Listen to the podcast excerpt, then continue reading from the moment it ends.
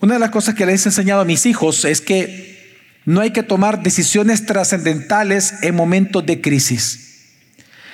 Cuando yo les digo esto, no les estoy diciendo que no tengan que tomar decisiones importantes, sino que, que aprendan a tomar las decisiones correctamente.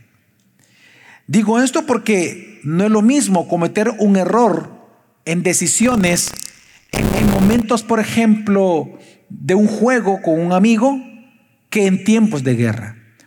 Porque tomar una mala decisión en tiempos de guerra es obviamente mucho más desastroso que, estar jugando con algún amigo.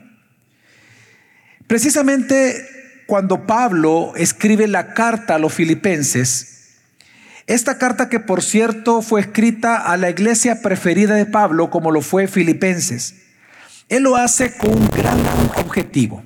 Y el objetivo del apóstol Pablo es animarlos y estimularlos a que tomen las decisiones correctas en los tiempos difíciles que ellos estaban viviendo. A lo largo de la carta Él va a pedir que se amen, que crezcan en Cristo, es decir, que tomen decisiones correctas, que se amen, que crezcan en Cristo, que perseveren en la humildad, en la unidad, en el gozo, en la paz que ya poseen en Cristo Jesús. En otras palabras, lo que Él les pide en la carta del Filipenses, que el Evangelio sea el centro de sus vidas. De hecho, el versículo que introduce el tema central de toda la carta está en el versículo 27. Ya hemos leído, nuestro hermano Alexis nos, nos llevó en la lectura de la palabra esta mañana, llegamos hasta el 26. El 27, que es el primer imperativo que aparece en toda la carta, es la introducción al gran tema o al objetivo de esta carta.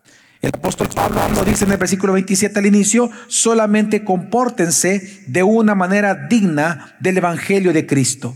Es decir, el apóstol Pablo tiene por objetivo de esta carta que ellos muestren una verdad digna, apropiada, según el Evangelio de Cristo. Él escribe esta carta para enseñarles y ayudarlos a que ellos se centren en el Evangelio.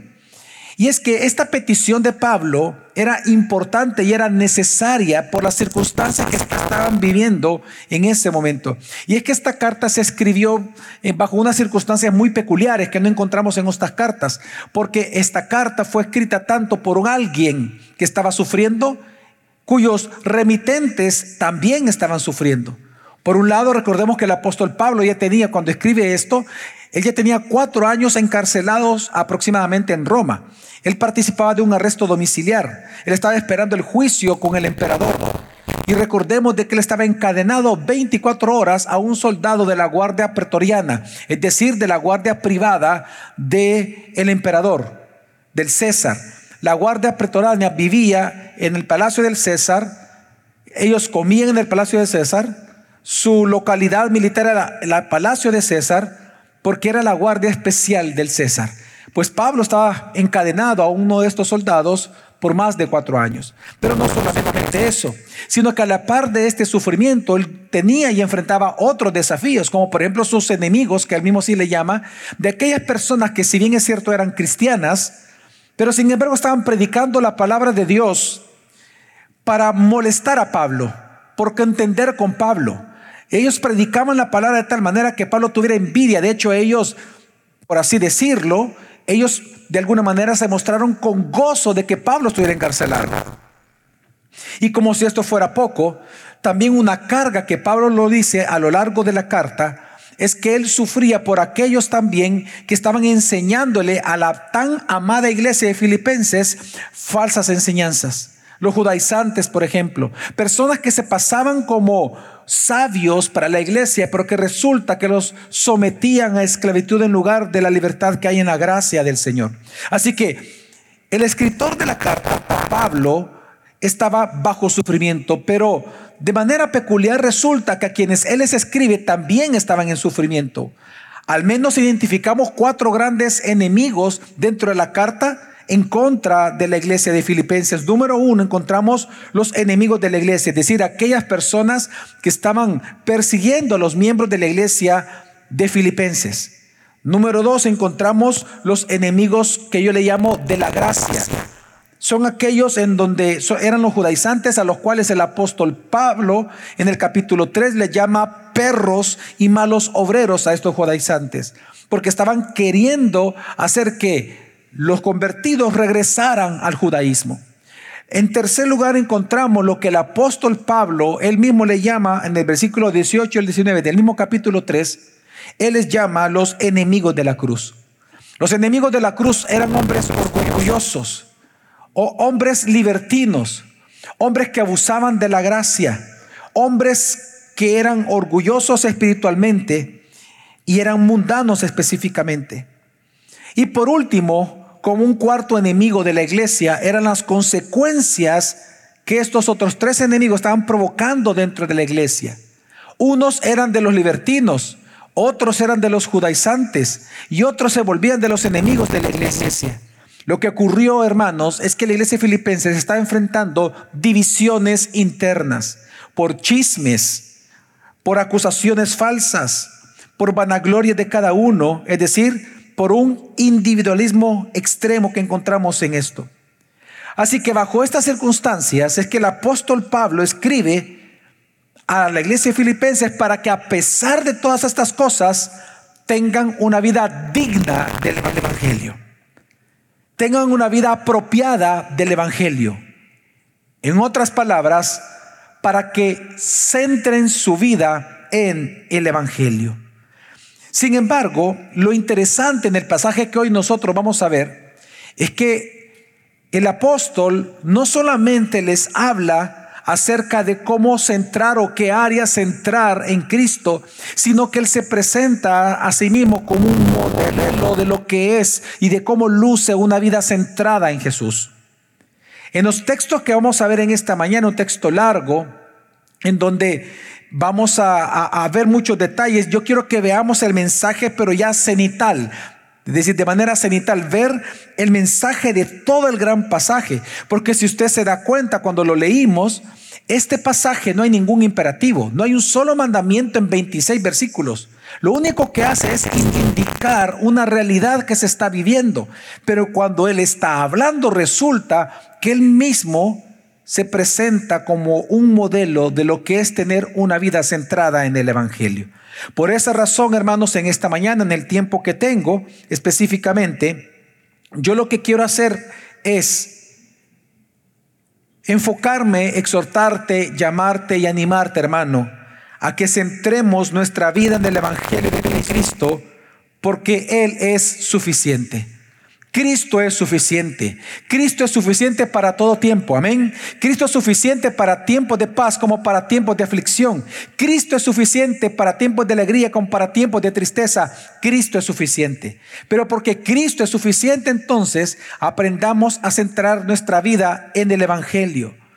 Nosotros por muchos años hemos escuchado decir que tenemos que tener una vida centrada en el Evangelio. Pero ¿qué es eso? Claramente eso una vida que imita la de Cristo.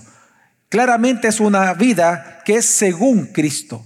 Pero hoy en esta mañana lo que quiero precisamente es responder una única pregunta y es cómo centrar nuestras vidas en el Evangelio. Este mensaje es importante para dos grupos de personas.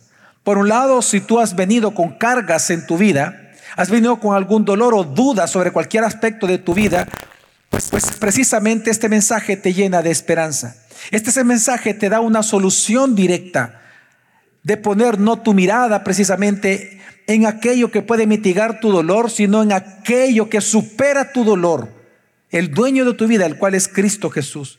Por un lado, te invita a que no te enfoques en lo que te han robado, en lo que te has perdido, en lo que te han quitado o no tienes pero deseas sino que este mensaje te va a ayudar a enfocar tu mirada en solamente Cristo.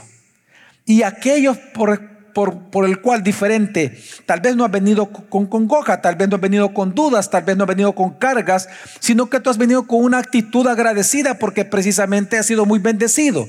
Tal vez tú vienes con un sentimiento de seguridad, con un sentimiento de satisfacción, con un sentimiento de prosperidad, con un sentimiento en donde tú eh, eh, tienes el sentido de tu vida eh, eh, completos eh, según tu pensamiento. Pues bueno, también para ti este mensaje, para ayudarte que en lugar de centrar tu vida en tus éxitos empresariales, en tus éxitos personales, en una vida cómoda, puedas poner tu mirada en aquel que es el que realmente bendice a todos, la mirada en Cristo Jesús. Así que para toda persona este mensaje es importante. La pregunta entonces es, ¿cómo centrar nuestra vida el Evangelio?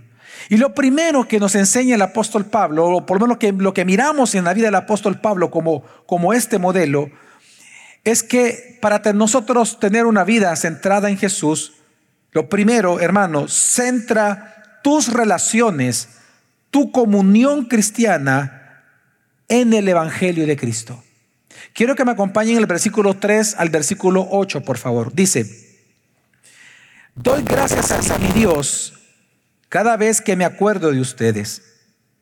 En todas mis oraciones siempre ruego con gozo por todos ustedes, por su comunión en el Evangelio, desde el primer día hasta ahora. Estoy persuadido de que el que comenzó en ustedes la buena obra la perfeccionará hasta el día de Jesucristo. Es justo que yo sienta esto por todos ustedes porque los llevo en el corazón, tanto en mis prisiones como en la defensa y confirmación del Evangelio todos ustedes participan conmigo de la gracia, porque Dios me es testigo de cuanto los amo a todos ustedes con el entrañable amor de Jesucristo. Ahora, lo primero que nosotros observamos, hermanos, en esta, en esta introducción a la carta, es que, como suele hacer Pablo, precisamente, él da gracias a Dios por los remitentes a los cuales él mismo está escribiendo la carta. Hay tres razones por las cuales él da gracias a Dios por los filipenses. Lo primero, él dice, porque él los mantiene en su memoria. Y eso puede parecer poco, pero recordemos que él está sufriendo y también ellos. Y él lo que está dándole gracias a Dios por ellos es porque en su mente cada vez que él ora, él se acuerda de ellos. Porque si hay una realidad que no podemos negar, hermanos, es que uno de los más grandes tesoros que Dios te ha dado a ti y a mí es precisamente nuestros hermanos en Cristo. Amén. Así que Él da gracias en un momento de sufrimiento por los hermanos en Cristo. En segundo lugar, Él da gracias, y aquí vemos cómo se va centrando en el Evangelio. Él da gracias a Dios por los filipenses. En segundo lugar, Él mismo le llama por la comunión que tienen en el Evangelio. Eso lo vemos en el versículo 4. Y esto es importante, porque la palabra comunión, lamentablemente, hermano, se ha trivializado tanto que hoy en día significa muy poco. Hoy pensamos nosotros que la palabra comunión significa amistad, una amistad cristiana. Por ejemplo, si usted va a tomar café con un no cristiano, a eso se le llama amistad. Pero si usted va a tomar un café con un cristiano, a eso se le llama hoy en día comunión. Si usted va a la iglesia y no se queda a platicar con los hermanos, usted se congregó. Pero si usted se queda a platicar con los hermanos, usted se congregó y tuvo comunión, se dice. Y pareciera ser que la palabra comunión eso significa una amistad cristiana, pero no. La palabra comunión es una palabra muy importante en la Biblia. La palabra comunión era tan importante en el tiempo de Pablo que se ocupaba para lo que hoy mismo se llama asocio comercial. Era, tiene que ver con socios de vida. Por ejemplo, así como cuando viene un socio y se asocia con otra persona para juntos levantar una empresa, así es la palabra comunión. La palabra comunión tiene que ver con la comunicación de bienes entre una persona a otra que tienen un vínculo especial, singular e inseparable. No solamente tiene que ver con el compartir un tiempo, no, es con compartir bienes. Por eso hablamos de una comunión cristiana. Hablamos de una comunión en el Evangelio. Es decir, nosotros tenemos comunión con otros porque se supone que nos comunicamos los bienes de Cristo uno a otro. Tú cuando vienes y yo tengo una duda, tú me respondes con la Biblia y yo soy edificado. De repente tú tienes una alegría, yo comparto tu alegría y te comparto la escritura, tú eres edificado. Esa comunicación que hay entre nosotros de bienes espirituales, a eso se le llama comunión cristiana. Y eso tiene que ver, y no tengo el tiempo para explicarlo, pero eso tiene que ver con la comunión que gozan de manera particular y esencial las tres personas de la divinidad. Ellos tienen una comunión eterna distinta a la de nosotros, en donde lo único que se comunican es la esencia misma de ellos, sus propios atributos. Precisamente a esa relación de Dios con nosotros, Dios lo que hace es comunicarse a sí mismo a nosotros. Amén. A eso se le llama revelación. Dios se reveló a nosotros. Pero a esta respuesta que damos los cristianos, a Dios se le llama comunión. Nosotros le comunicamos oraciones, le comunicamos adoración, le comunicamos obediencia. Es la respuesta del cristiano a su revelación. Menciono todo esto porque la comunión, lo segundo por lo cual Pablo da gracias a Dios por los filipenses es por la comunión que tienen en el Evangelio. Y esto es importante, porque lo que los unía a ellos no era un juego en conjunto, no era un pasatiempo, no era el equipo de fútbol, no era el, no es el gusto por el mismo tipo de café, no es por el mismo gusto de comida. Lo que los unía era ver el avance del Evangelio de Jesucristo. Hermanos, cuando Pablo dice la comunión en el Evangelio, lo que él está dando gracias a Dios es que desde un inicio, desde la conversión de ellos, ellos se sacrificaron, porque eso implica la palabra comunión, ejercer un sacrificio para comunicarte algo a ti. Yo me sacrifico para comunicarte algo a ti. Por lo tanto, Él está dando gracias de que el inicio que ellos se convirtieron resulta que ellos se han estado sacrificando para el avance del Evangelio a través de la vida del apóstol Pablo. Él estaba en la cárcel, pero está dando las gracias porque ellos siguen orando por Pablo y, y siguen cuidando a Pablo, mandándole cosas para que él viva. Así que él da gracias a Dios por esta comunión en el Evangelio.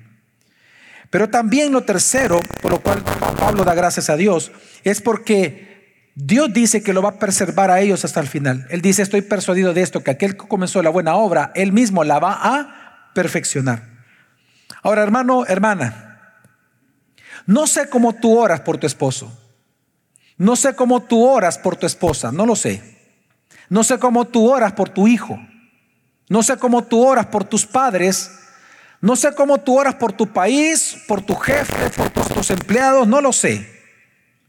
Pero lo que vemos aquí es que Pablo no ora por ellos por un éxito estudiantil no ora por ellos para que tengan un éxito laboral. No le da gracias a Dios por las alegrías respecto a las cosas de este mundo que ellos tienen. Lo cual no está malo darle gracias a Dios por eso. Pero lo que Pablo se goza y se gozaba era orar precisamente por la obra del Evangelio en ellos. Pero ¿por qué Pablo oraba así? ¿Por qué le da gracias a Dios de esta manera? Él mismo lo dice porque lo llevaba en su corazón. Y aquí que yo los amo con el mismo amor entrañable con que Cristo me ama a mí. Y eso es el Evangelio. Pablo nos está modelando que la razón por la cual él daba gracias a Dios, no por cosas que no son pecaminosas, son cuestiones mundanas, me refiero a cosas de este mundo, pero no pecaminosas. No mundanalidad, cosas de este mundo. La, razón por la cual él daba gracias a Dios, no por cosas de este mundo, sino por el Evangelio, en cómo obraba en ellos, es porque él los amaba entrañablemente como Cristo lo amaba a él entrañablemente. Esa es la vida según el Evangelio. La vida centrada en el Evangelio es cuando tú observas cómo Dios en su gracia te trata a ti y tú tratas a los demás de la misma manera. Y lo que vemos aquí es que la razón por la cual Pablo en sus acciones de gracias se centraba en el Evangelio en ellos es porque Jesús nos modela eso en el cielo. ¿Tú crees que Jesús está intercediendo por nosotros para que tengamos un mejor televisor en la casa? ¿Tú crees que Jesús está intercediendo en el cielo para que tú tengas un carro de X marca? si por algo intercede Jesús por nosotros, es para que perseveremos en el Evangelio hasta el final. Y Pablo aprende de eso. Por lo tanto, hay una enseñanza importante en este punto. Hermanos, que el Evangelio debe ser el centro de todas tus relaciones con los demás creyentes. Mire, Pablo no agradeció a Dios por los buenos momentos con los cheros, ¿verdad? Por el asado juntos que hacían todo el tiempo, porque que estaba en la cárcel. Él no da gracias porque estuvieron jugando tenis juntos por muchos años y, y no. ¿Sabe qué es lo que él celebraba? La pasión que juntos tenían por el avance del Evangelio en Roma. La vida centrada en el Evangelio es una vida cuyas relaciones cristianas están centradas en el Evangelio. ¿Qué te une realmente a tus hermanos en Cristo? ¿Un deporte? ¿Una afición? ¿Un equipo de fútbol? ¿Un pasatiempo juntos que te gusta? Ruego al Señor que lo que te una realmente a tus hermanos en Cristo sea el Evangelio. ¿Cómo es posible que entre nosotros haya comunión si somos tan diversos, tan, tan distintos unos de otros? Es el Evangelio. Es que todos hemos sido lavados por la misma sangre de Cristo. Amén. Pues entonces que tus relaciones permanezcan en ese Evangelio. Ese es el punto que vemos aquí. Pero lo segundo, decir, ¿Cómo centrar nuestra vida en el Evangelio? Número uno, tus relaciones centradas en el Evangelio. número dos, centra tus oraciones, ya sí, en el Evangelio de Cristo. Leamos versículo 9 al versículo 11. Fíjense que en los versículos anteriores vemos a Pablo simplemente dando gracias a Dios. Ahora vamos a ver lo que Pablo le pide. Vamos a ver las peticiones de Pablo por los filipenses. Y dice, y esto pido en oración, que el amor de ustedes abunde aún más y más en ciencia y en todo conocimiento, para que aprueben lo mejor, a fin de que sean sinceros e irreprensibles para el día de Cristo, llenos de los frutos de justicia que vienen por medio de Jesucristo para gloria y alabanza de Dios. Ahora, hermanos, esto es impresionante, porque la oración que estamos viendo aquí de Pablo, por quienes él amaba, refleja que en su corazón estaba la prioridad del Evangelio. Fíjese las cuatro cosas que Pablo pide por los filipenses. Número uno, que el amor de ellos abunde más y más. Tanto el amor de Dios en ellos como el de ellos hacia Dios, que abunde más. Número dos, le pide a Dios que en ellos aumente el conocimiento y la capacidad de discernir entre lo bueno y lo malo en la vida de los filipenses. Tercero, le pide a Dios que ellos aprendan a distinguir lo que es mejor y vivan en arrepentimiento para la día de Cristo. Y número cuatro, Él les pide a Dios que sean ellos llenos de frutos de, frutos de justicia, es decir, obras buenas por medio de Cristo Jesús.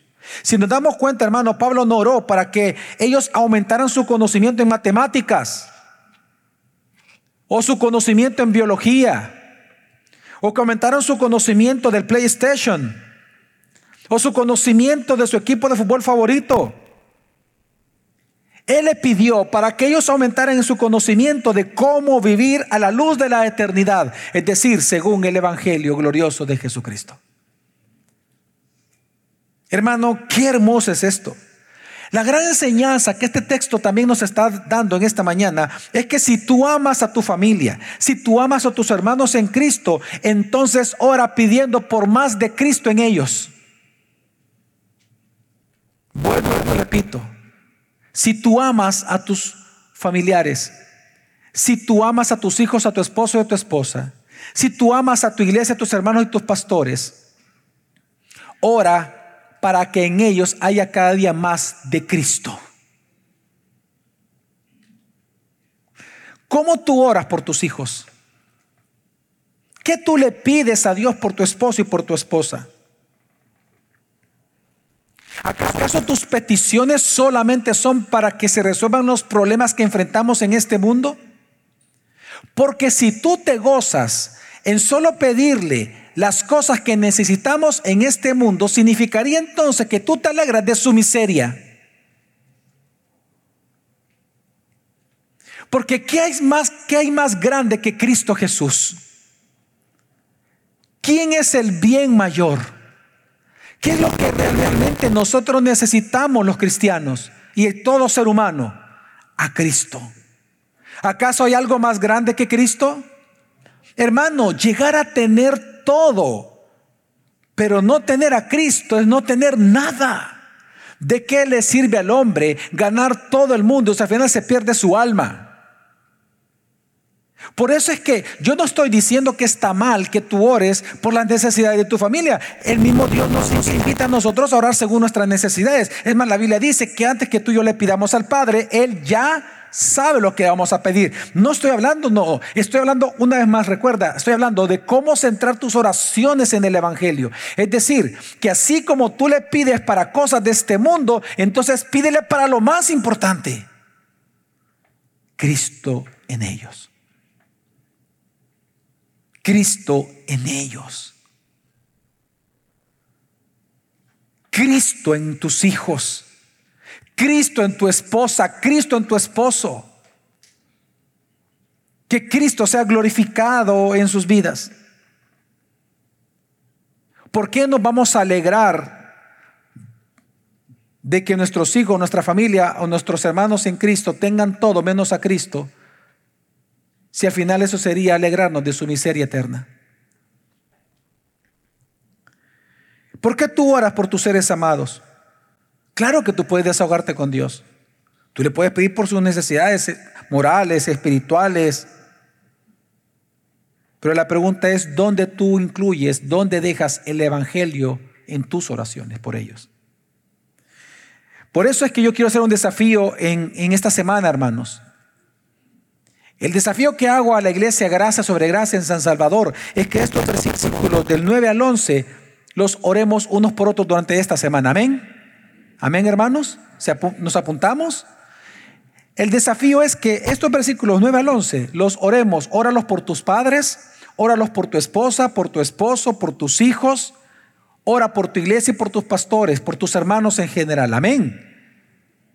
Porque si algo vemos nosotros aquí es como las oraciones de Pablo estaban saturadas, centradas en el Evangelio. Tercero, ¿cómo centrar nuestra vida en Cristo?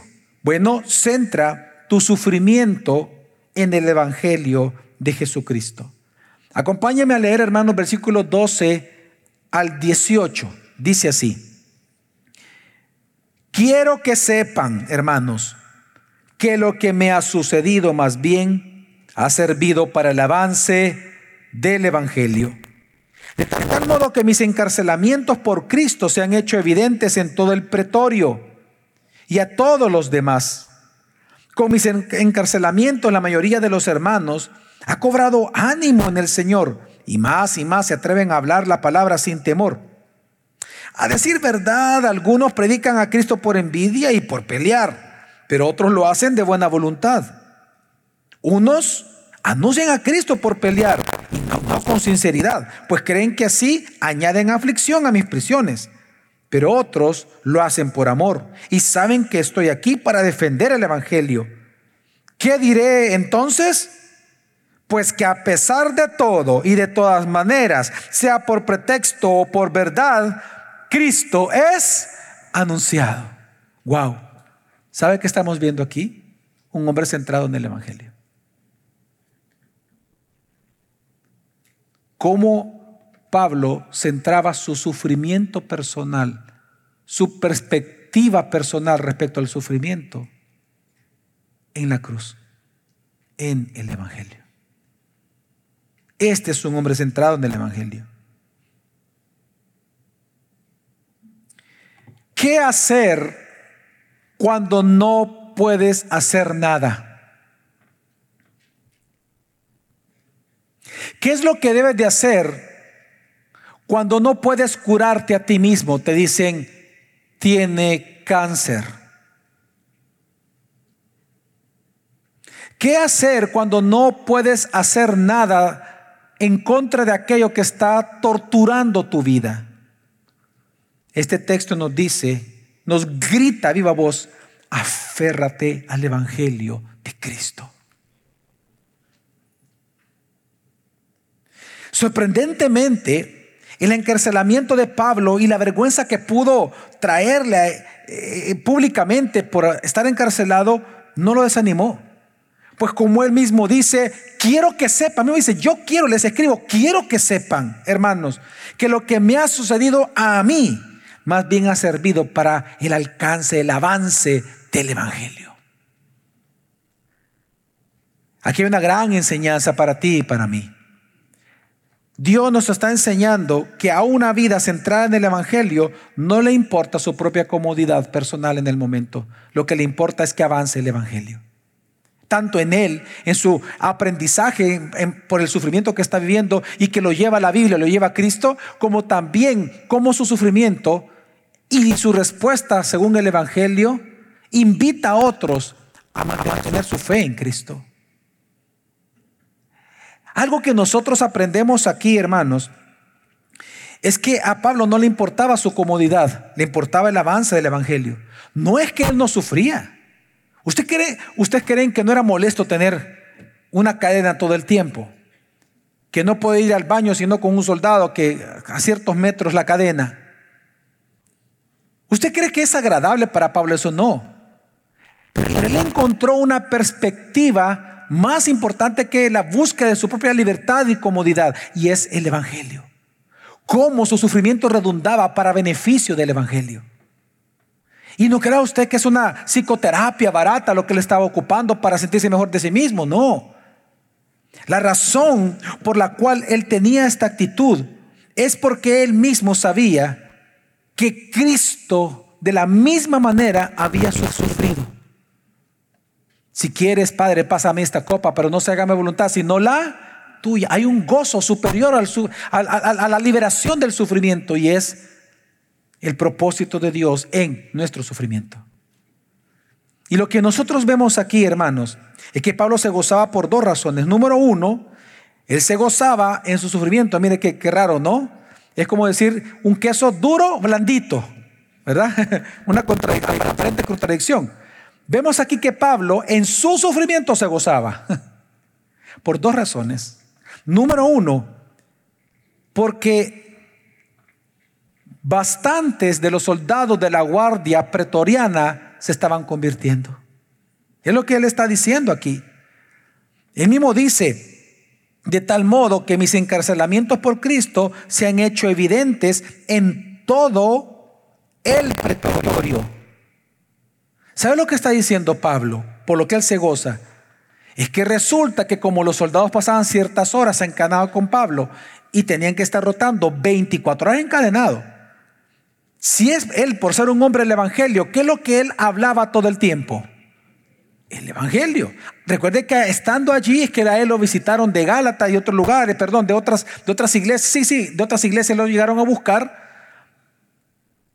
y él mismo atendía pastores y atendía hermanos. Como también me imagino que en los tiempos en que no había nadie, aprovechaba de evangelizarlos a los soldados. Pues resulta que cuatro años encadenados los soldados, mira, al final Pablo descubrió algo, que no es que Pablo estaba encadenado a ellos, ellos estaban encadenados al Evangelio y tenían que escucharlo sí o sí a Pablo. Y resulta que se convierten, varios de ellos. Y por eso, como lo vamos a ver, en las próximas semanas, al final de la carta, él todavía les manda un saludo a sus hermanos en el pretorio, dice. ¿Sabes de qué él se goza? Que Dios ocupó el sufrimiento de ese siervo de Dios para llevar el Evangelio a lo que en ese momento en el mundo conocido era el lugar más importante de todo el mundo. La casa del emperador. Ahí es difícil que llegue el Evangelio. Usted lo sabe. Con que todavía a los días de hoy sucede exactamente lo mismo.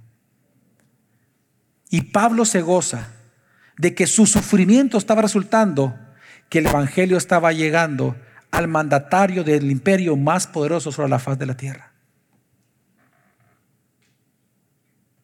Y por eso él dice, encarcelado, sí, pero con gozo, porque este encarcelamiento está redundando para conversión de todos ellos. Dios quiere que se convierta el César. Tremendo, ¿no? Y lo segundo por lo cual él se goza es porque el hacer eso él animó a los demás hermanos Aquellos que tenían miedo por la persecución dijeron, no, mira, Pablo está ahí, mira cómo está predicando, démosle a nosotros, vamos también. Y perdieron el temor de predicar.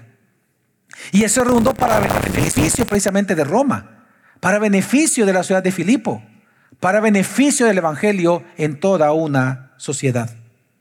Así que algo que encontramos también aquí, hermanos, por lo tanto, es que una vida centrada en el Evangelio es una vida que se consuela en el avance de dicho Evangelio. Y es que no vamos a negar de que Pablo también tenía otro tipo de, de, dolor, como decíamos, los enemigos. Aquellas personas, y no eran no cristianos, eran cristianos de verdad, porque ellos, según Pablo, no está predicando un falso evangelio, eran personas que sí estaban predicando el verdadero evangelio. El problema que era por motivos equivocados, para hacer sufrir a Pablo. Es decir, que estaban yendo probablemente a los lugares donde Pablo ya había evangelizado para que en lugar de que recordaran a Pablo, lo siguieran a ellos. Y estaban predicando para molestar a Pablo, que Pablo tuviera envidia. Pero él mismo dice, ¿cuál fue la respuesta de él? Que no importa, no importa si lo hacen por motivos buenos o por motivos equivocados. No importa si lo hacen por vanagloria personal o lo hacen por una correcta disposición. Lo importante es que Cristo está siendo predicado. Su consuelo lo centra en el Evangelio. Esa es una vida centrada en el Evangelio. Así que hermanos, esto nos enseña mucho, a nosotros. Nos enseña que tanto tus expectativas para los siguientes días y para los siguientes meses deben estar centradas en el avance del Evangelio. Quiero hacerte una pregunta, hermanos y hermanas.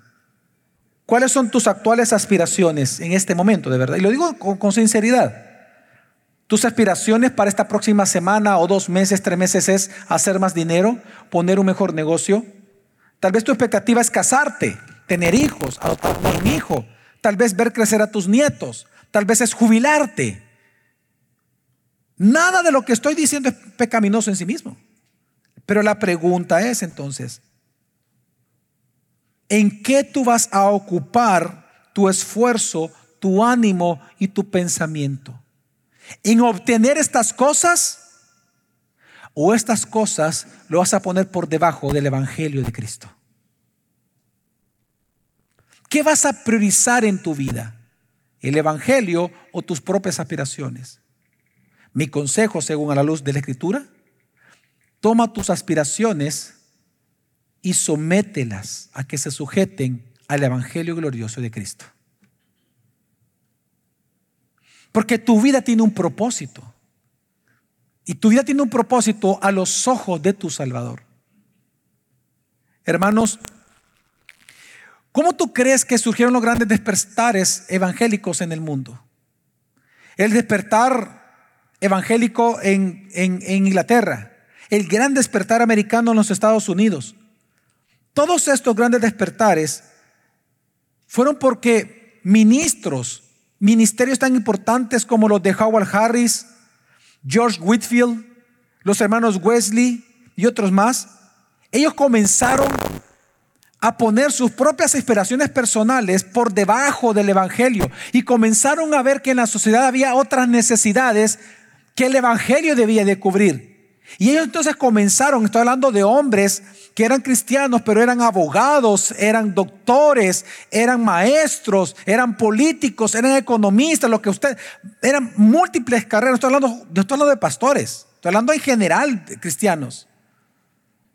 Que al ver ellos las necesidades de la sociedad comenzaron a verlos con la perspectiva correcta del Evangelio.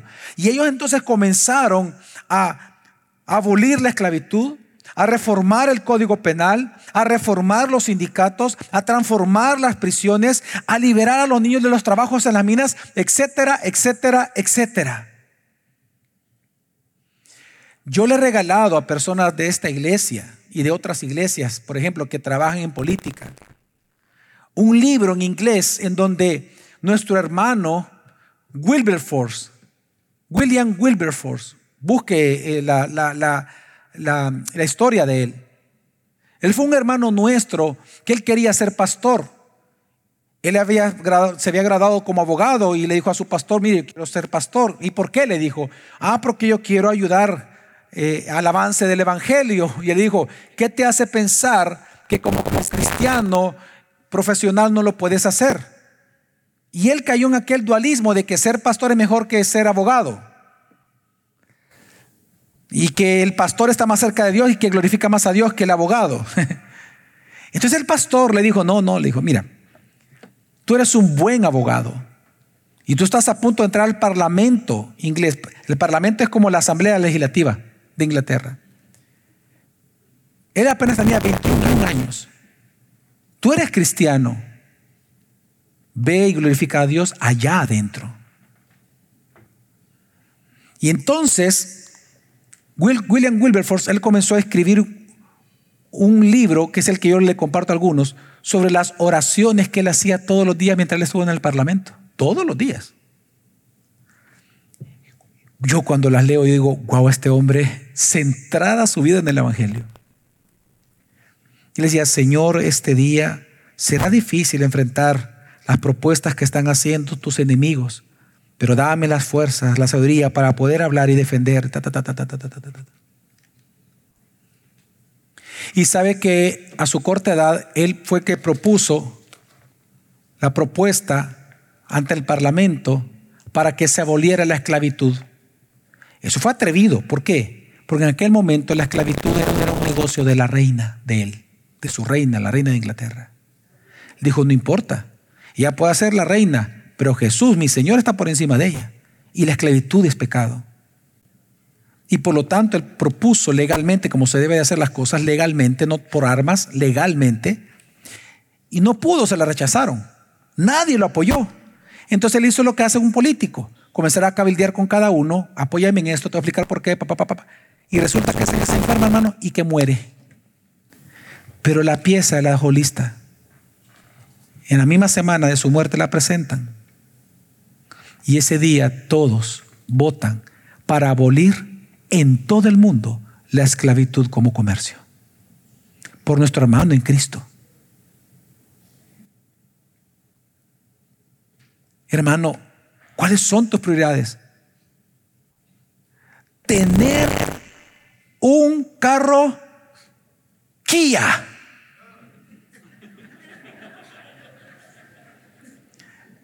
tener una televisión LG de 90 pulgadas, pastor, ese es el sueño de mi vida. Wow, cuando yo lo comparo con William Wilberforce, yo digo, bueno, no sé quién está centrado en el Evangelio, o sea, ¿te das cuenta cómo, cómo hasta suena de feo eso? ¿Es pecado tener un televisor? ¿Es pecado, pecado tener un, un carro? No, ¿sabes qué es pecado? Que tus propias perspectivas estén por encima del Evangelio. Eso es lo que estoy hablando. Así que hermano, si tú has venido esta mañana con sufrimiento, pues estoy aquí para decirte que tu consuelo tiene que ser el avance del Evangelio en tu propia vida por ese sufrimiento. Ya sea de que, Dios te está llevando a confiar más en Él a través de su palabra, o ya sea que está ocupando tu propia vida para inspiración de otros. ¿Has venido con una actitud de celebración? De éxito laboral. Tal vez tú estás en prosperidad, tú estás en la mejor época de tu vida y de verdad, eh, tú ves que no tienes ningún problema, pues gloria a Dios hermano, también este mensaje es para ti. A que no te acomodes, a que no centres tu vida en ese éxito, a que no te quedes con eso, sino la, da la gloria a Dios, sirviéndole a Él, adorándolo a Él centrando tu vida precisamente y tus aspiraciones futuras en el Evangelio. Amén. Y por último, ¿qué nos enseña Pablo sobre cómo centrar nuestra vida en el Evangelio? ¿Cómo este texto nos enseña? Bueno, hermano, lo cuarto que tenemos que hacer es centrar nuestra esperanza futura, nuestra esperanza escatológica en el Evangelio de Cristo. Quiero que leamos del versículo 18, parte B al 26, para concluir. Dice así. Y en esto me gozo y me gozaré aún. Yo sé que por la oración de ustedes y con el apoyo del Espíritu de Jesucristo, esto redundará en mi liberación, conforme a mi anhelo y esperanza. Aquí habla Pablo de su esperanza, de que en nada seré avergonzado, sino que con toda confianza y como siempre, también ahora Cristo será magnificado en mi cuerpo, ya sea por vida o ya sea que me maten por muerte. Porque para mí el vivir es Cristo y el morir es ganancia. Pero si el vivir en la carne resulta para mí beneficio de la obra, no sé qué entonces escoger, porque ambas cosas, porque por ambas cosas me encuentro en un dilema, pues tengo el deseo de partir y estar con Cristo, lo cual es muchísimo mejor, pero quedarme en la carne es más necesario por causa de ustedes. Y confío en esto y sé que me quedaré, que aún permaneceré con ustedes para su provecho y gozo de la fe, para que abunde su vanagloria por mí en Cristo Jesús, por mi presencia otra vez entre ustedes. Ok, aquí Pablo, él externa su esperanza, su, anhelo, como él le llama ahí, y esperanza.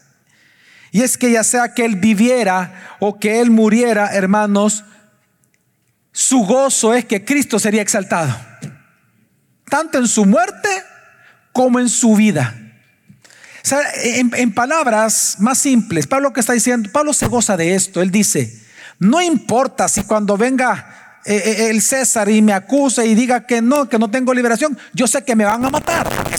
Ese, era, el, asunto, ¿no? Condenarlo era matarlo. Y él dice así que no importa. Miren, mi esperanza no es que yo sea liberado. Mi esperanza no es esa. Mi anhelo no es ese. Mi esperanza, mi anhelo es que no importa si muero o vivo, mi esperanza y mi anhelo es que Cristo en mí no sea avergonzado mientras yo siga viviendo el poquito tiempo que yo viva. O el mucho que si Dios quiere es que Cristo sea glorificado. Es que Él dice, mi esperanza en Él es que Cristo no sea avergonzado. ¿Por quién? Por Él. ¿Cuándo? Cuando Él regrese. Es lo que está diciendo. No importa si, si, si me van a conceder un mes de vida, 10 años, 15 años, 20 años más de vida. No importa cuánto yo viva. Mi anhelo, mi esperanza no es un televisor. No es salir de prisión. No es comer una hamburguesa. Una gran pizza. Ya es mediodía. ¿Eh? Una gran pizza. No. Que gane el Real Madrid. No. Esa no es mi esperanza. Mi esperanza es que en lo que Dios soberanamente me regale de vida, antes de llevarme a su presencia, yo no lo avergüence a Él. Su esperanza era el Evangelio. Estaba centrado en el Evangelio.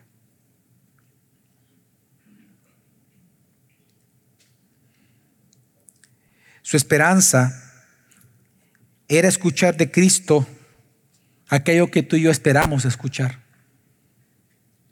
Bien, Javier. Bien, fulano. Buen siervo y fiel. Sobre poco has sido fiel. Sobre mucho te pondré. Entra en el gozo de tu Señor. Todos los que amamos a Cristo queremos escuchar esto un día. Todos.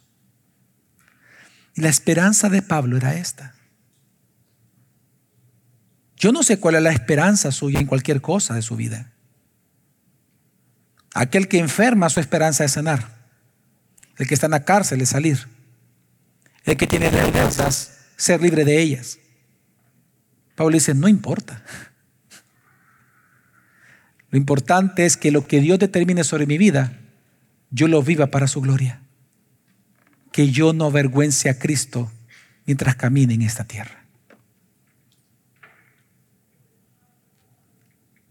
Ahora, ¿por qué él tenía esta esperanza? Porque él tenía una consigna importante, una verdad en su corazón.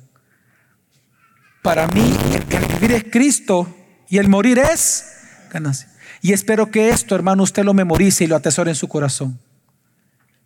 Si para usted el vivir en esta vida no importa, cinco meses, un mes, diez años, veinte, treinta, cuarenta, cincuenta, si para usted vivir es Cristo, y si para usted morir sabe que es ganancia porque va al cielo, le aseguro que usted va a poder glorificar correctamente a Dios en esta tierra mientras usted viva. Amén. Así que cuál es tu esperanza, no lo sé, pero espero que tú esperes en el Evangelio. Ahora, ¿por qué, hermanos? ¿Por qué esto es así? Es decir, fíjate lo que hemos aprendido. En este texto hemos respondido una pregunta. ¿Cómo tener una vida centrada en el Evangelio? Bueno, número uno, pon el Evangelio como centro de tus relaciones, de tu comunión cristiana. Número dos, pon el Evangelio como centro de tus oraciones diarias. Número tres, pon el Evangelio como centro de tus sufrimientos y tu consuelo diario. Número cuatro, pon el Evangelio como el centro de tu esperanza eterna. La pregunta es, ¿por qué tenemos que hacer esto, hermanos? Porque así nos los modeló Cristo Jesús. Amén. Jesús nos ha centrado en su propia gloria divina porque Él es Dios. ¿Acaso hemos olvidado que la base de la comunión de Jesús con nosotros, de la comunión de Jesús con sus discípulos, fue específicamente su evangelio? ¿Es específicamente el bien del reino? Mas buscaba primeramente el qué? El reino de Dios. Ya no llamaré hermanos, sino amigos. ¿Por qué? Ya no son discípulos, oye amigos, porque se ha conocer el misterio del reino. La comunión entre Cristo y nosotros es una comunión especial basada en el Evangelio. En segundo lugar, porque las oraciones de Jesús, Él es el sumo sacerdote que intercede por nosotros. Amén. ¿En qué están centradas en este momento las oraciones de Jesús? ¿Acaso en este preciso momento que Jesús está intercediendo por nosotros allá en el cielo? ¿Acaso le está pidiendo para que tú tengas un mejor zapato? ¿Es la intercesión de Jesús por ti en este momento? No.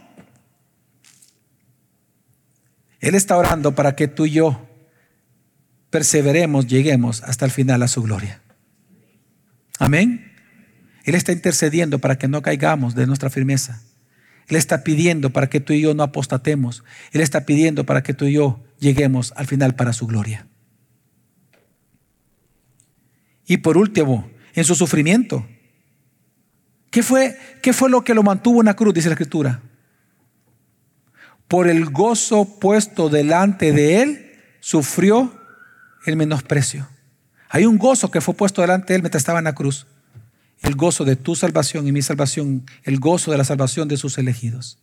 Su sufrimiento lo centró en el Evangelio y en eso Él se consoló. Y por último, Jesucristo nosotros vemos que su esperanza, su esperanza futura era la gloria del Padre. Dice la Biblia que cuando nosotros, hermanos, cuando nosotros nos postremos ante Él, porque dice la Escritura que toda lengua confesará que Cristo es el Señor. Y dice que del cielo, de la tierra y de debajo de la tierra, todos doblarán la rodilla ante el Señor. Amén. Después de que reciba esa gloria, ¿sabe qué dice la escritura que va a suceder? Que Él va a agarrar, dice la creación, como un pergamino, la historia, usted y yo. Dice que lo va a enrollar. Él habiendo recibido la gloria de todo esto, dice que este pergamino se lo va a presentar al Padre para gloria del Padre. Su esperanza está en el Evangelio. Y por eso nosotros centramos nuestra vida en el Evangelio y debemos centrarla en el Evangelio. Resulta que un hombre llamado John Payton, hermano nuestro, quiso ir a las islas del Mar del Sur y un hombre ya mayor, amigo de él, le dice, que vas a ir. No vayas, serás comido por los caníbales. y Peyton le respondió, señor Dixon, usted está avanzado en años ahora y su propia perspectiva en ser pronto colocado en la tumba allí para ser comido por gusanos. Confieso, le confieso, que si puedo vivir y morir sirviendo y honrando al Señor Jesús, ya no hace diferencia si soy comido por caníbales o por gusanos. Pero yo estoy seguro que en el gran día mi cuerpo será resucitado y será tan hermoso como el suyo, a la, semejanza de nuestro Redentor resucitado Jesucristo. Hermano, que tú y yo centremos la vida en el glorioso Evangelio de Jesucristo, en mi petición por ustedes y por nosotros este día. A Dios sea la gloria por siempre. Vamos a orar.